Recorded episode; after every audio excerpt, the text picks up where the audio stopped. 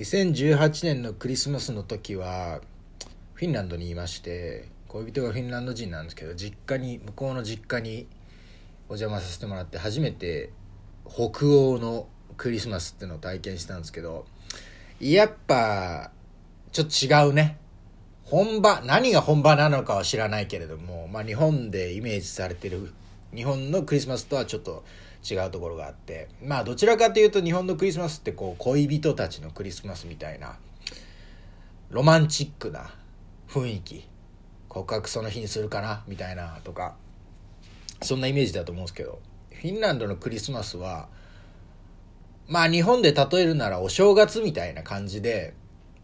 家族と過ごす時間。だから例えば一人暮らしで他の町に住んでたとしてもクリスマスの時はみんな実家に帰って家族とゆっくり過ごすというそういう雰囲気なんですね。でクリスマスの前後に、まあ、クリスマス自体は休み祝日みたいになっててでその前後仕事の都合つけて自分で休み延長する人もいて年明けぐらいまでね、え、実家でゆっくりなんていう人もいると実際その恋人のお兄さんが1月1日まで休み取っててゆっくりしましたわ。まあそんな感じで家族と過ごすクリスマスっていうのでまあ驚いたところが何個かあって驚いたというかなあ独特だなと思ったところが何個かあってまずは食べ物。食べ物がねあのやっぱ日本のお正月と一緒でねクリスマス料理をバッと一気に作ってそれをもう滞在してる間もうずっと同じものを食べ続けるっていう。まあおせちとかねお雑煮とかと一緒ですわ。もう毎日同じメニュー。まあもちろん家によってね違いはあるかもしれないけれどもざっくりとそんな雰囲気があると。日本だってねお正月いろんな作る家庭もあるけどまあ大体どこの家も1個まあお正月料理作ってそれ食べ続けるみたいなとこあるでしょ。まあそんな感じで。で向こうの伝統的なクリスマス料理っていうのはハムなんですね。ハムって言ってもこう日本でイメージするこう薄切りっていうわけではなく塊肉をオーブンにぶち込みもう何時間も加熱をしてでかい塊ハムを作ってそれをスライスして、え、食べていくっていう。晩ご飯の時とかに食べていくっていう。あとはこうまあラーティッコっていう箱っていう意味ですけどじゃがいもとかあ人参とかそういうものをペースト状にしてまあなんて言うんだろうグラタンみたいな見た目のこうまあ要はお米とかそういう感じでそれと一緒におかず食べていくみたいなそのハムとラーティッコっていうのを作って食べ続ける。まあ他にもケーキ作ったりとか、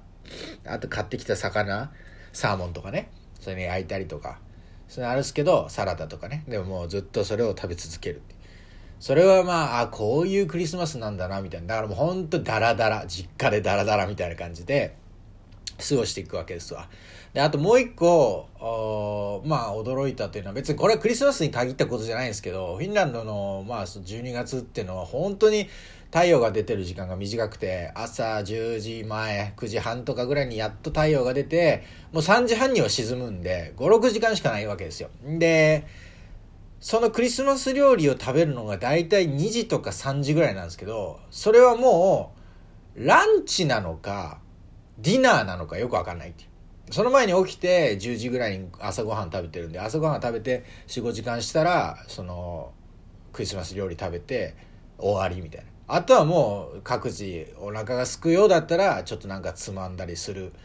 みたいなのがあるだけで、だ基本的には1日2食なんですよね。で、朝ごはんなんかはもうみんなが勝手に食べてるんで、もうみんなで一緒にテーブル囲んで食べるのはその、まあ、ブランチという言葉は聞くけどね朝とブレックファーストとランチっていう言葉は聞くけどだからもうラディナーですね。ララナーかもしれないけどランチとディナーの混ざったものみたいな。そんな呼び方はされてないですけどみたいな食べるみたいな。そういうのもねああ太陽がすぐ沈んじゃうからだなみたいなの思ったりとかであとまあクリスマス当日、まあ、クリスマス当日っていうかイブ当日？24日の当日はいろいろスケジュールみたいなのがあってまああのその実家で行われてる特別っぽいのは除くとまあ、夕方ぐらいに墓参り行くんですよ。夕方っつっても完全に日は沈んでるけどね。墓参り行って、で、ろうそくをこう持って行って、で、その、なんかガラスみたいな入ったね、あの、なんか、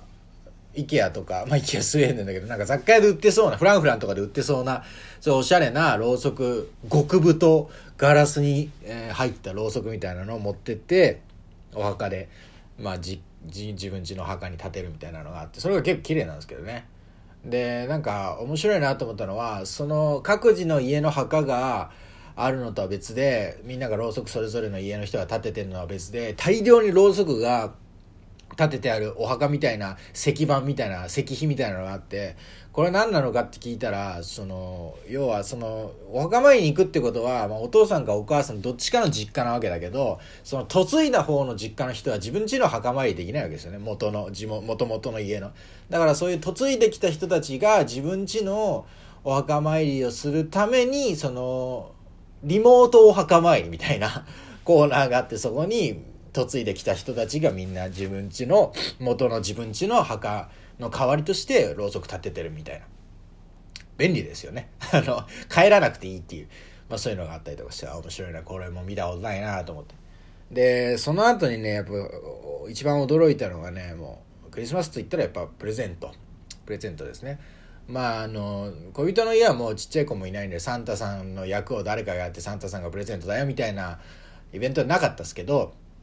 それでもプレゼント交換のタイムあって墓参り終わった後家帰ってでもう本当にクリスマスツリー本物のね木のクリスマスツリーの下にみんながこう各自買ってきたプレゼントをこうツリーの下に置いてるんですよ映画とかでよく見るようなあの感じでそれがもう山盛りになってるわけだから日本で言うとプレゼントって子供親がね子供にまあ1個どうぞとかってぐらいだと思うんですけど向こうはもう何でもかんでもプレゼントしちゃうわけ。もう、1個じゃない。まあ、本命のプレゼントみたいなのが1個あって、それにプラス、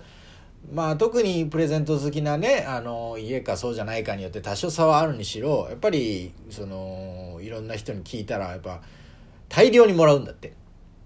で、家族が家族それぞれに渡すから、例えばお父さんならお父さんはお母さんにとか子供たちに、子供たちはお母さんにお父さんにお、お母さんは子供たちにお父さんにみたいな、もうみんなに渡すんでもう大量になるわけですわでそれをあの名前がね誰々から誰々へっていうの書いてあるんでそれをまあ配ってじゃあ開けるぞみたいになって自分もあの初めてお邪魔したんですけど全員から1個ずつぐらいもらってでその綺麗にねラッピングしてあってメッセージカードも書いてあったりするからそれちょっと開けていくだけでもまあ言っても自分も10分ぐらいかかるわけですよ。で1個ずつ見てね「ああこれありがとう」とかって言うんでね。でそれで開けてってで言うてもまあ10分ぐらいで自分は終わったんですけどその後も例えばお母さんとかその恋人とかも30分ぐらいはもう開け続ける作業が続くぐらい。もう23020個ぐらいもなんかこまごましたのも含めてもらってたと思うんですけどね。それがすごいなと思って。